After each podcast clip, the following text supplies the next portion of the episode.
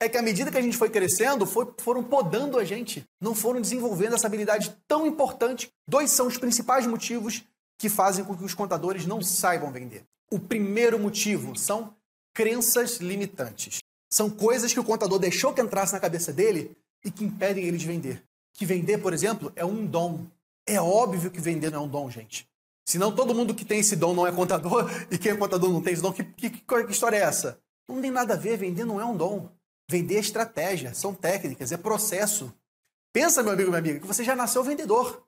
Que quando você nasceu, você estava com fome, o que, que você fazia? Você chorava. Quando você chora, você está criando uma dor na tua mãe, tua mãe ia lá te alimentar. Isso é uma negociação, uma venda. Você estava vendendo. É que à medida que a gente foi crescendo, foi, foram podando a gente.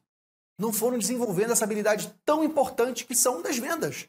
Uma empresa que não vende, ela quebra. Pode ser a Apple, a maior empresa do mundo, pode ser o McDonald's. Se não vender, não quebra. Vendas são o coração da empresa. Se o coração para de bombear sangue, toda empresa morre. E o que eu vejo por aí são empresas contábeis com coração fraco. Às vezes, nem coração direito tem. Empresas contábeis que só conquistam clientes por indicação passiva e você sabe muito bem, as indicações passivas estão ficando cada vez mais raras. Está na hora de aprender a vender do jeito certo. E para tirar essa marra da sua cabeça de que vendas é ruim, de que vendas é inconveniente, de que o código de ética do profissional contábil impede as vendas, onde isso está escrito, gente? Não existe isso. Ele impede que você denigra o seu colega, mas aí você já estava tá, na Bíblia. Não nem o código está falando isso, não. Você não precisa denigrir ninguém para você vender. Você precisa aprender o jeito certo para vender.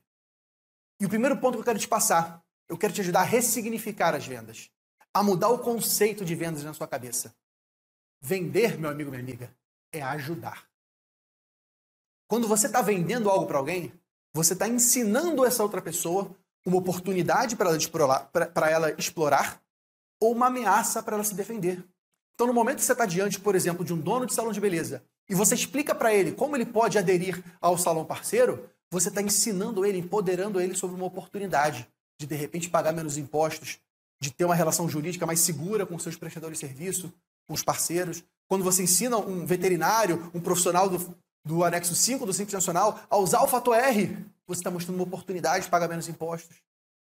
Quando você mostra uma empresa como restituir PIS e COFINS, recuperar PIS e COFINS monofásico pagos indevidamente, ou deixar de tributar errado, ou mesmo melhorar a gestão financeira do negócio usando um conta azul da vida, por exemplo.